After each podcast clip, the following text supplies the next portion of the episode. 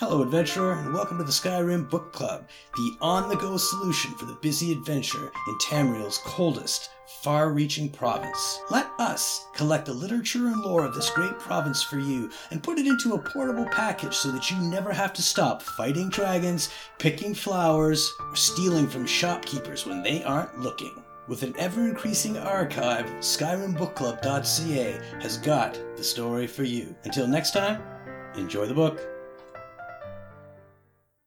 Hamelyn's Journal by Hamelyn. Ten years of ridicule, ten years of imprisonment, ten years of exile.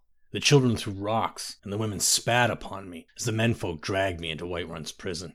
They branded me a danger to their pitiful existence, used words like madman and insane. Could a madman escape the prison undetected? Could a lunatic establish a laboratory right under their noses? Could a psychopath create a mighty army from the common skeever? My days as an apprentice alchemist in Winterhold were no better. Those egotistical braggarts couldn't compete with my abilities. Where they fell short, I'd constantly excel. Did they appreciate my genius? Did they relish my contributions? No. My instructors beat me and said I was irresponsible, and the Archmage cast me into the streets like a common beggar.